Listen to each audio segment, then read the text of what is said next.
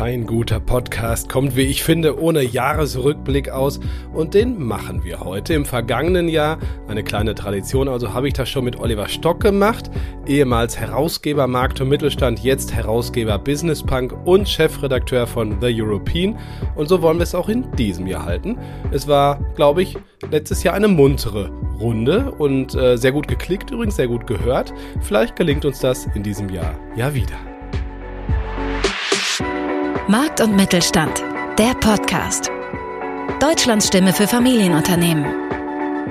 Aktuelles und Zukunftsthemen rund um den Motor der deutschen Wirtschaft. Mit Thorsten Giersch.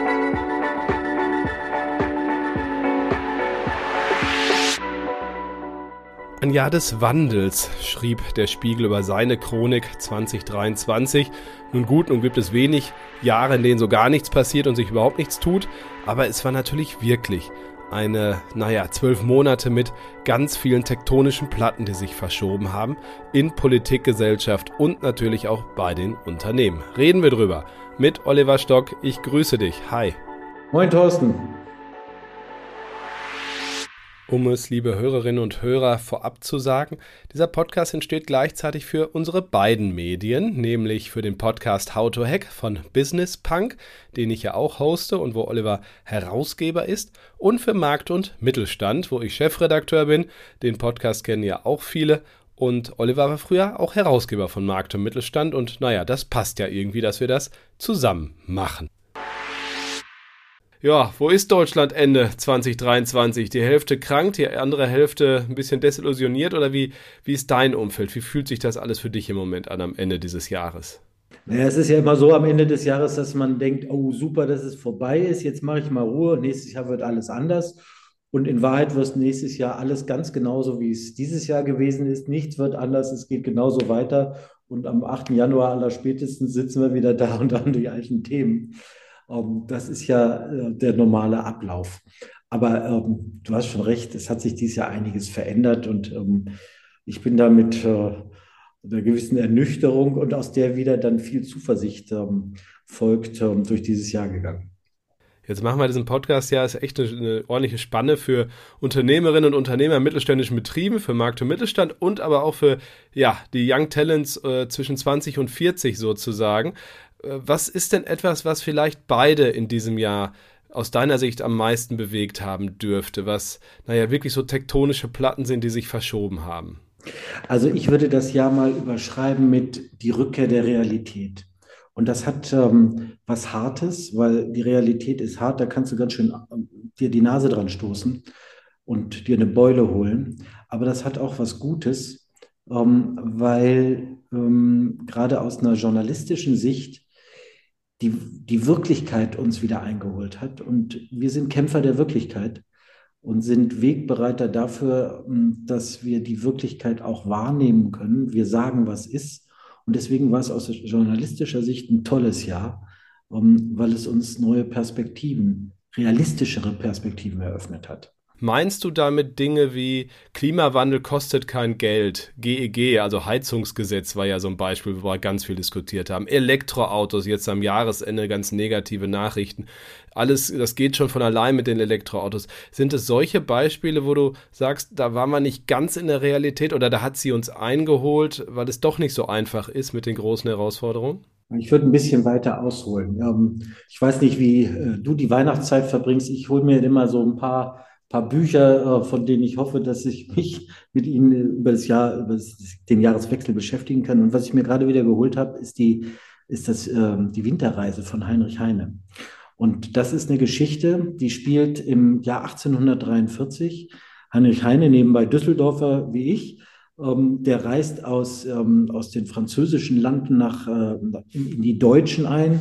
Deutschland gab es so noch in, diesem, in dieser Form gar nicht und findet ein völlig vereistes, erstarrtes Land vor. Es geht schon an der Grenze los, dass die Zöllner seine, sein Gepäck auseinandernehmen. Und ähm, das ist im Grunde genommen dann eine Allegorie ähm, eben auf diese Winterzeit, alles erstarrt, alles unter Frost. Und ähm, er fragt sich, wieso bewegt sich in diesem Land nichts?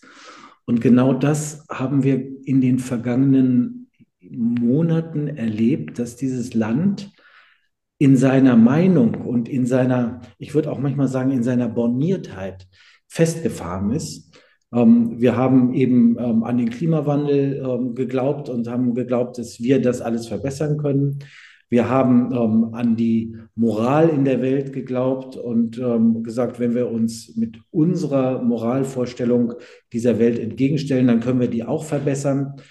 Und ähm, diese, ja, diese, äh, diese Engstirnigkeit, würde ich sie nennen, ähm, die hat uns erstarren lassen. Und wir sind aber in der Realität ziemlich hart aufgeschlagen. Wir haben festgestellt, andere Länder machen es anders. Andere Länder ähm, haben andere Ansichten, andere Glaubensgrundsätze. Und wir sind halt nicht allein auf dieser Welt und es gibt verschiedene Lösungen und die bahnen sich langsam ihren Weg. Also ein Beispiel ist ähm, das, was wir ähm, letztes Jahr auch viel diskutiert haben, der Krieg in der Ukraine, der Angriffskrieg von Russland. Ähm, und wir haben gesagt, wir müssen nur die Ukraine lange genug unterstützen und dann wird sich das Ganze schon in unserem Sinne regeln. Und jetzt sieht es so aus, als würde sich es nicht in unserem Sinne regeln. Ich finde das nicht gut. Ich bedauere das und es ist auch, es ist eine, keine schöne Entwicklung. Aber die gute Entwicklung dahinter ist die, dass wir Realitäten zur Kenntnis nehmen. Und die Realität heißt, dass Russland ein großer Machtfaktor in Europa ist und bleibt und dass wir mit diesem Machtfaktor so gut es geht umgehen müssen und dass wir das nicht einfach ignorieren können oder ähm, mit Waffenlieferungen verhindern können. Und das, finde ich, ist am Ende eine positive Einsicht. Und davon gab es viele. Okay, das äh, ist deine Art. Ne? Du gehst immer positiv äh, an die Sachen ran. Ich glaube tatsächlich, wir haben auch die Regierung, die Ampelregierung hat, glaube ich, auch viel gelernt. Ne? Die Ampelregierung ist mit, mit viel Tamtam -Tam gestartet. Ähm, ich glaube, wir beide waren auch am Anfang so, dass wir denen einige Vorschuss, Vorschusslorbeeren gegeben haben und gesagt haben, Mensch, in dieser neuen Kombination von Rot und Grün und Gelb, das könnte ja was werden. Und dann haben wir als, als Beobachter festgestellt, die gehen ganz stur in eine Richtung. Und du hast eben das Heizungsgesetz erwähnt, was irgendwie so eine Art Höhepunkt dieser Richtung war, wo man gesagt hat, wir wollen die Welt so rum verbessern. Ähm, und so rum geht es eben nicht nur, weil die Welt dreht sich zwar in eine Richtung, aber es gibt immer zwei Perspektiven, mindestens zwei Perspektiven darauf. Und jetzt stellt die, diese Regierung, unsere Regierung fest, es funktioniert einfach nicht. Sie selber ist ähm, mit ihrem Haushaltsgesetz äh, oder mit ihrer Haushaltsführung da gescheitert. Ähm, aber die Welt drumherum sagt eben auch, nee, wir wollen das nicht. Wir wollen nicht eine so einseitige Marschrichtung haben. Und jetzt bewegt sich was. Jetzt müssen die sich da bewegen. Das ist eine harte Einsicht. Das ist die berühmte heiße Herdplatte, an der sich Kinder gerne verbrennen. aber es führt eben dazu, dass wieder andere Perspektiven zugelassen werden. Und das stimmt mich wirklich froh, weil das genau auch unsere Arbeit bedeutet. Unsere Arbeit als Journalist ist, immer die andere Perspektive auch deutlich zu machen. Und ich glaube, unsere Arbeit hat Früchte getragen. Das war ein geiles Jahr. Das allemal. Starke Themen. Äh, Perspektive auf den Haushalt will ich auch nochmal kurz ansprechen. Also es geht ja um Schulden machen. Am Ende des Tages geht es ja um Schulden machen. Und ähm, gerade dieser Podcast ist ja spannend, weil wir ja verschiedene Generationen hier auch äh, verbal bedienen sozusagen. Viele Unternehmerinnen und Unternehmer fordern natürlich eine gewisse Hilfe bei der Umgestaltung auf äh, KI, auf Digitalisierung, fordern Hilfe natürlich beim Wandel äh, Nachhaltigkeit, die Investitionen, die dort getätigt werden müssen. Viele, jetzt stehen ja, die Bauern protestieren gerade ad, äh, vor dem Aus. Die junge Generation sagt, hinterlasst uns nicht so einen hohen Schuldenberg, aber vielleicht auch ein Land, das funktioniert. Siehst du, äh, siehst du einen Generationenkonflikt beim Thema Schulden machen oder äh, ist es einfach eine ganz einfache handwerkliche Frage, äh, gebt das Geld für die richtigen Sachen aus und überprüft da auch mal ein paar Ausgaben? Ich denke, dass wir hm, zwei Ansichten haben können und es ist schwierig da abzuwägen, aber ich will es mal versuchen. Das eine ist um, ähm, die schwäbische Hausfrau. Die schwäbische Hausfrau, die wir alle im Kopf haben als die ordentlich wirtschaftende Vorständin eines kleinen mittelständischen Familienunternehmens sozusagen, die also ihren Haushalt in Ordnung hält und nur das ausgibt, was, was sie auch einnimmt. Das ist ordentliche Buchführung und das übertragen wir dann auf den großen Haushalt. Die andere Vorstellung ist die, man muss seine Schulden niemals zurückzahlen, man muss sie eigentlich nur finanzieren können.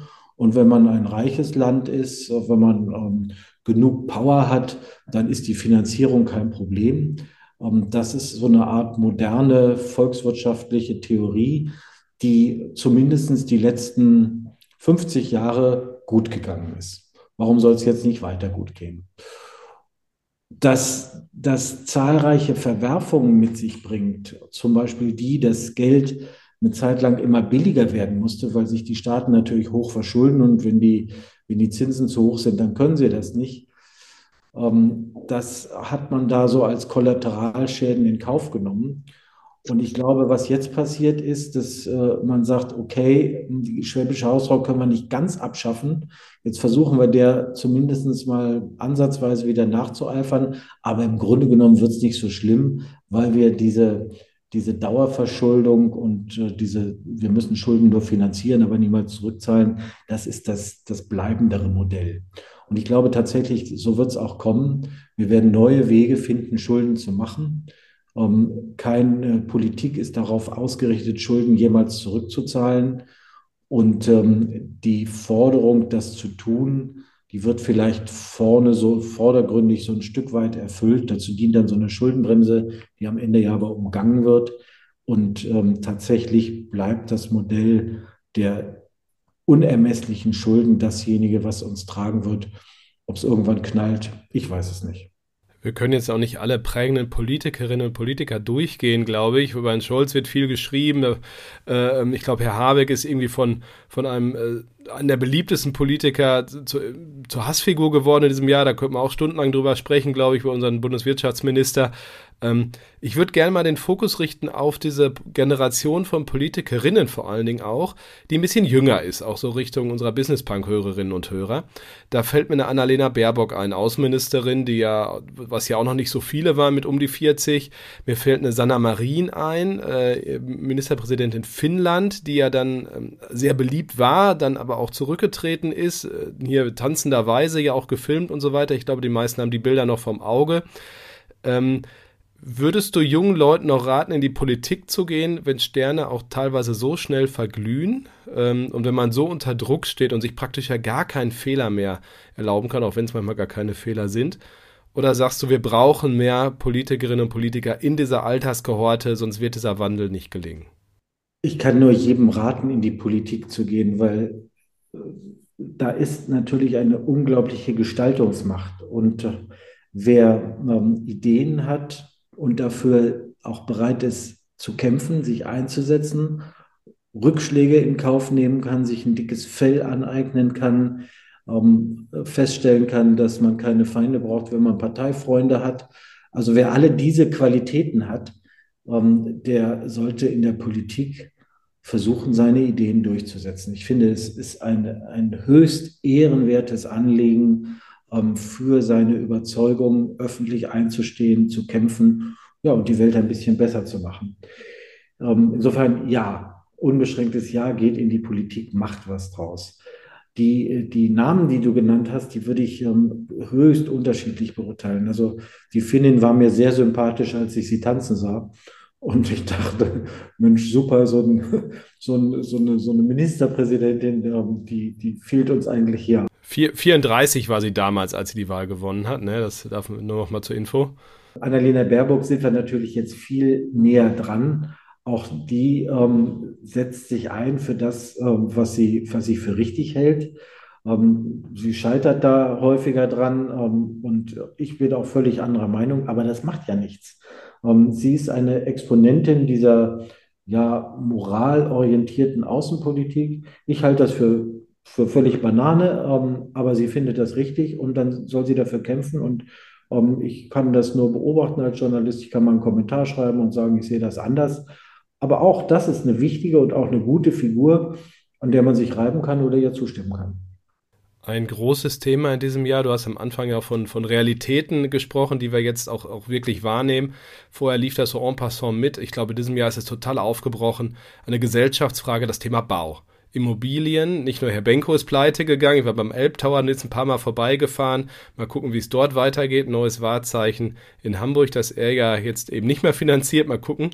Ähm, es ist nur ein Beispiel, aber ganz allgemein, viele junge Leute, glaube ich, haben echt ein Thema, ihren Bau noch zu finanzieren, oder? Oder natürlich auch, auch klimatechnisch neutral zu finanzieren, da wissen wir ja auch nicht alle noch, was kommt. Ist dieses Thema Wohnen etwas, was ein bisschen gejatzt wurde aus deiner Sicht? Wir haben viele Artikel auch darüber geschrieben, äh, wenn ich mich richtig erinnere, auch für Focus Online. Ähm, ist es, was ein bisschen gejatzt wurde, inklusive der Heizungsfrage, oder, oder glaubst du, dass das geht 24, 25 und folgende wild weiter? Ja, bauen. Bauen klingt jetzt so abstrakt. Ich würde mal das übersetzen in sich ein Heim schaffen.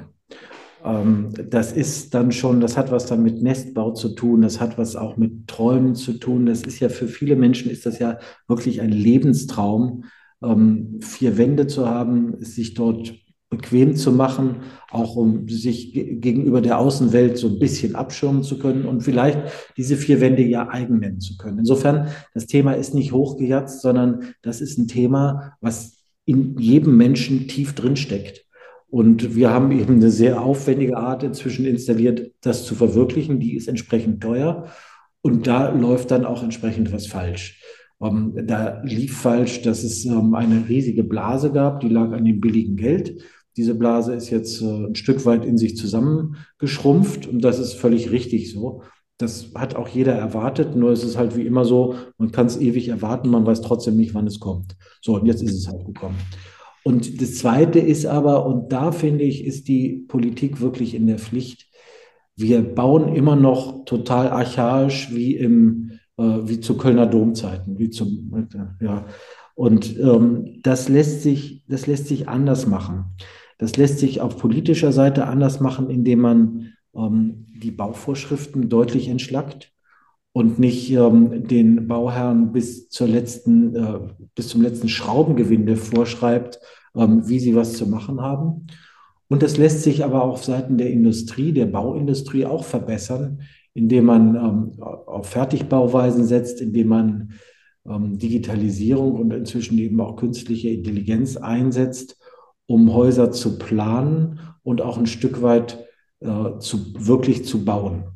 Und das beides zusammengenommen ist wieder ähm, so, so unser erstes Thema. Die Realität hat zugeschlagen. Es geht nicht mehr so, wie wir uns das äh, in kühnsten Politiker- oder, oder Bauherrenträumen vorgestellt haben. So, und jetzt gucken wir, was machbar ist. Und da kommen wir zu neuen Lösungen. Und die werden diese Krise irgendwann dann auch überwinden helfen. Ich glaube, du denkst auch, wie ich jetzt gerade an Goldbeck, unser, einer unserer Lieblingsmittelständler, äh, aus meiner ostwestfälischen Heimat äh, weltweit eigentlich führend, was, was äh, digitale Zwillinge rund um den Bau auch angeht und solche Technologien. Apropos Technologie, ich glaube, vor ziemlich genau einem Jahr haben wir uns überlegt, wie wir mit ChatGPT umgehen. Das war gerade am Anfang, die ersten Nachrichten aus den USA purzelten so rein und wir haben äh, dann unser nächstes Magazin Anfang des Jahres, also Markt und Mittelstand in dem Fall, damit aufgemacht, auch mit Sam Altman. Ähm, und äh, haben eine lange Strecke dazu geschrieben, ich glaube mit als erster bei den gedruckten Magazinen.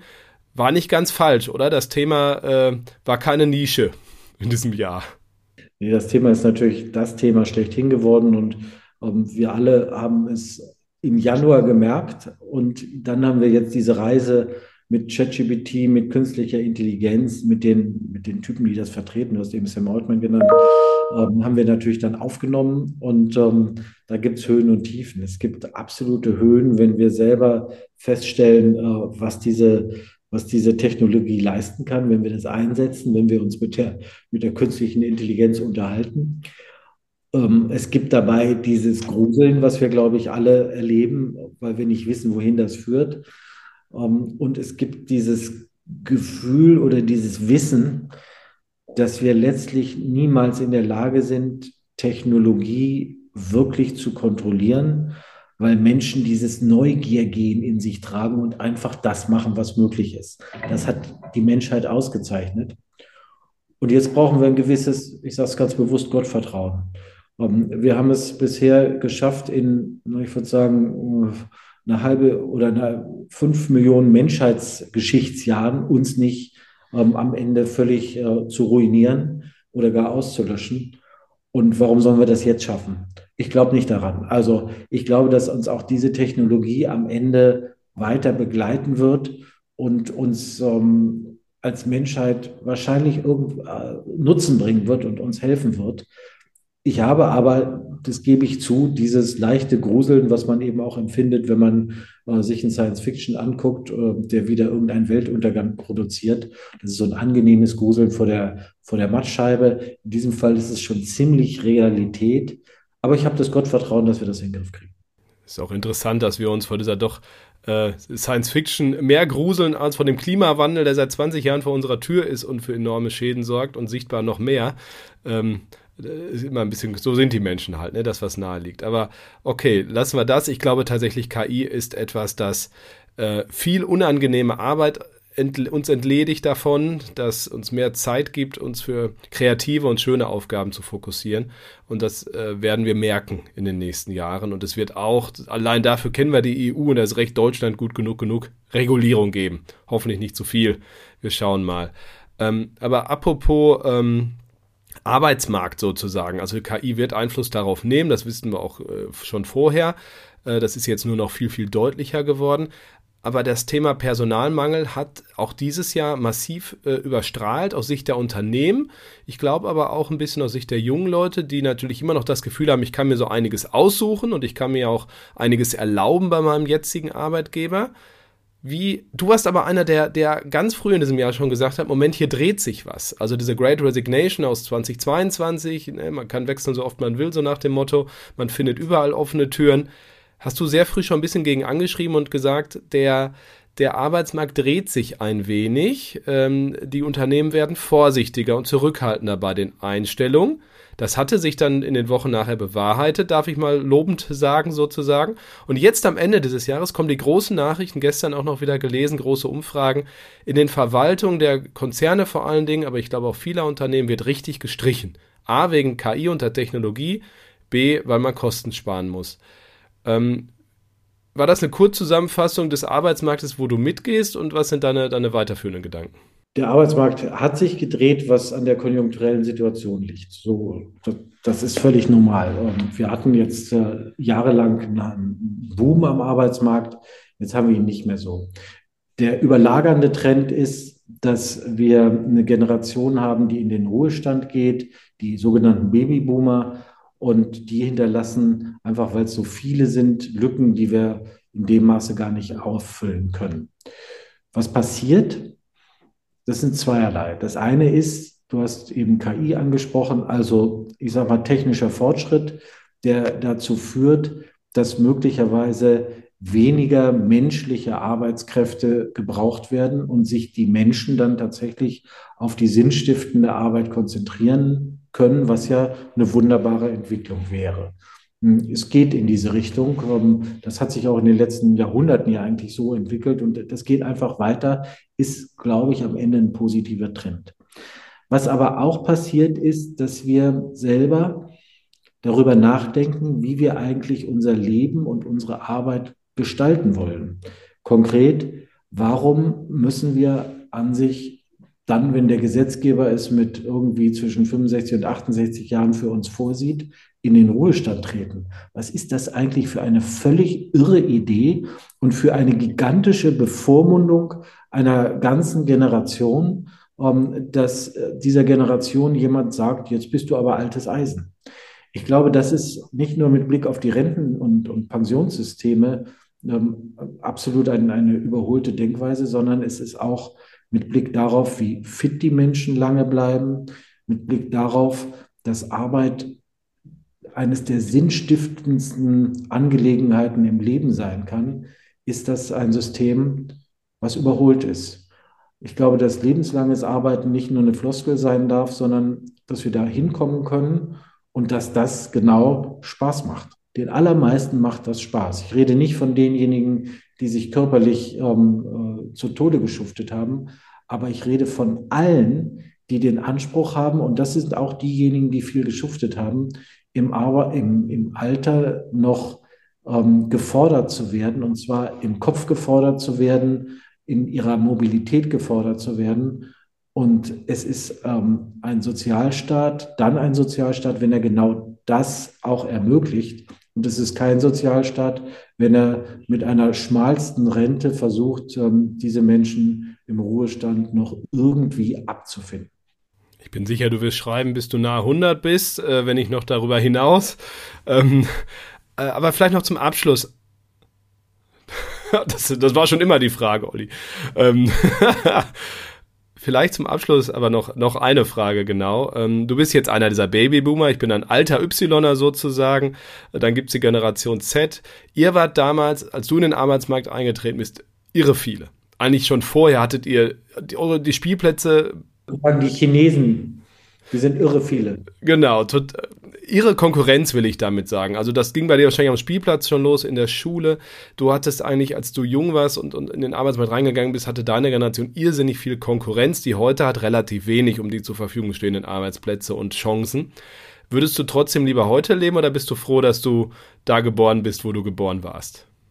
Ich habe ja Kinder und wenn ich denen nicht sagen würde, es ist super, was ihr alles für Chancen habt, dann würde ich ja als Papa was falsch machen. Insofern ähm, jeder lebt in seiner Generation und kann froh sein, in dieser Generation zu leben.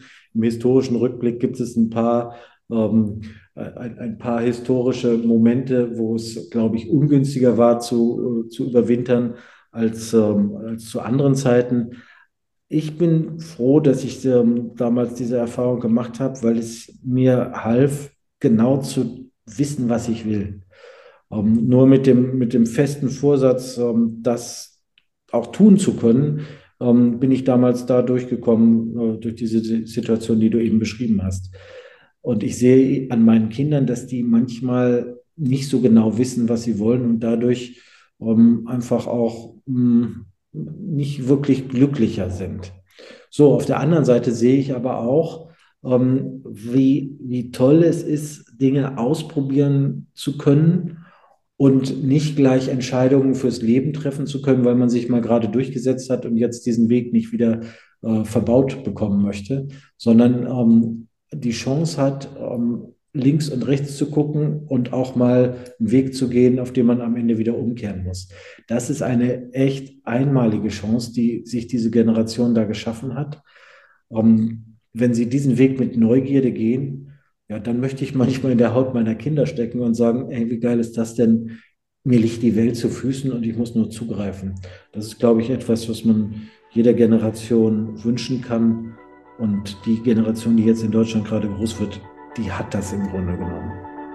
Ein schönes Schlusswort, Olli. Vielen Dank für diese Runde. Ich wünsche dir ein schönes Weihnachtsfest, natürlich auch deiner Familie und danach einen guten Rutsch. Das wünsche ich natürlich auch Ihnen, liebe Hörerinnen und Hörer. Vielen Dank für ein tolles Jahr mit weit über 60 Folgen Markt und Mittelstand der Podcast. Ich wünsche auch Ihnen eine gute, erholsame Zeit. Bleiben Sie gesund und erfolgreich. Bis zum ersten Freitag in 2024. Tschüss. Das war Markt und Mittelstand, der Podcast. Wir hören uns nächsten Freitag wieder auf markt- und-mittelstand.de.